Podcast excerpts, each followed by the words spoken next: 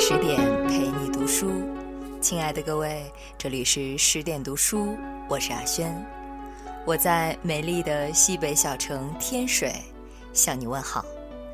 今晚我们来分享杨绛先生的作品《人生在世，谁不吃苦受累》。那如果你喜欢今晚的这篇文章呢，欢迎你给十点君留言点赞。这个物欲横流的人世间，人生一世实在是够苦的。你存心做一个与世无争的老实人吧，人家就利用你欺辱你；你稍有才德品貌，人家就嫉妒你排挤你；你大度退让，人家就侵犯你损害你。你要保护自己，就不得不时刻防御。你要不与人争，就得与世无求，同时还要维持实力，准备斗争。你要和别人和平共处，就先得和他们周旋，还得准备随处吃亏。你总有知心的人，友好的人，一旦看到他们受欺辱、吃亏受气，你能不同情气愤，而要尽力相帮相助吗？如果看到善良的人受苦受害，能无动于衷吗？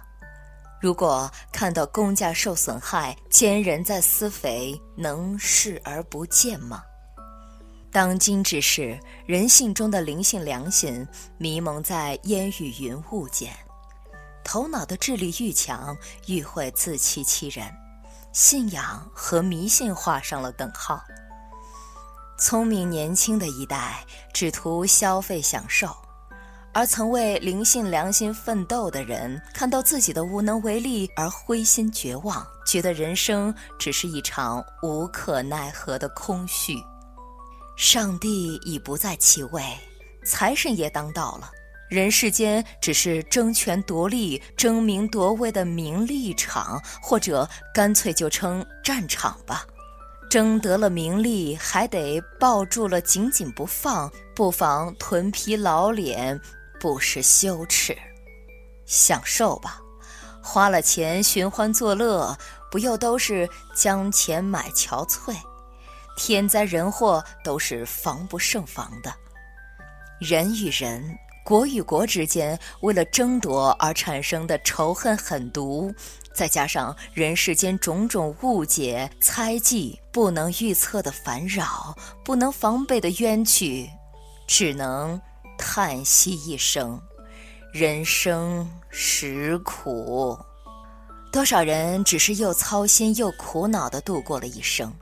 贫贱的人为了衣食住行、成家立业、生育儿女得操心；富贵的要运用他们的财富权势，更得操心。哪个看似享福的人真的享了福呢？为什么总说身在福中不知福呢？旁人看来是享福，他本人只在烦恼啊。为什么说家家都有一本难念的经呢？因为逼近了看，人世处处都是苦恼啊。为什么总说须知世上苦人多啊？最踏荣无能之辈也得为生活操心，最当权得势的人当然更得操心。上天神明创造了有头有脸、有灵性良心的人，专叫他们来吃苦的吗？牛顿在《原理》一书里说：“大自然不做徒劳无功的事，不必要的就是徒劳无功的。”哲学家从这条原理引出他们的哲学。我不懂哲学，只用来帮我自问自答，探索一些家常的道理。大自然不做徒劳无功的事，那么这个由造化小儿操纵的人世，这个累我们受委屈、受苦难的人世，就是必要的了。为什么有必要呢？有一个明显的理由：人有优良的品质，又有许多劣根性杂糅在一起，好比一块顽铁，得火里烧，水里蘸。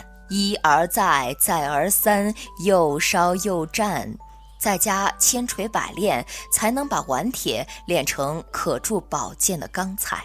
黄金也需经过烧炼，去掉杂质，才成纯金。人也一样，我们从忧患中学得智慧，苦痛中练出美德来。孟子说。故天将降大任于斯人也，必先苦其心志，劳其筋骨，饿其体肤，空乏其身，行拂乱其所为，所以动心忍性，增益其所不能。就是说，如果锻炼一个能做大事的人，必定要叫他吃苦受累。百不称心，才能养成坚忍的性格。一个人经过不同程度的锻炼，就获得不同程度的修养，不同程度的效益。好比香料，捣得愈碎，磨得愈细，香的愈浓烈。这是我们从人生经验中看到的实情。那在文章的结尾呢，想宣布一个好消息。为了帮助大家提升自己的素养和层次，十点读书开放了一座成长图书馆。那在这里，既有解忧杂货店、肖申克的救赎、简爱这样影响全世界的经典名作，也有自控力、非暴力沟通这样的职场实用宝典。免费开放十天，陪你听本书。如果你有兴趣呢，欢迎搜索关注微信公众号“十点读书”，进入成长图书馆，跟我一起阅读好书，成为更好的自己。今晚的文章就分享到这里了，再一次的感谢你的守候，感谢你的陪伴。更多好文，欢迎关注微信公众号“十点读书”。那如果你喜欢今晚的这篇文章呢，欢迎你给十点君留言点赞。我是阿轩，我们晚安。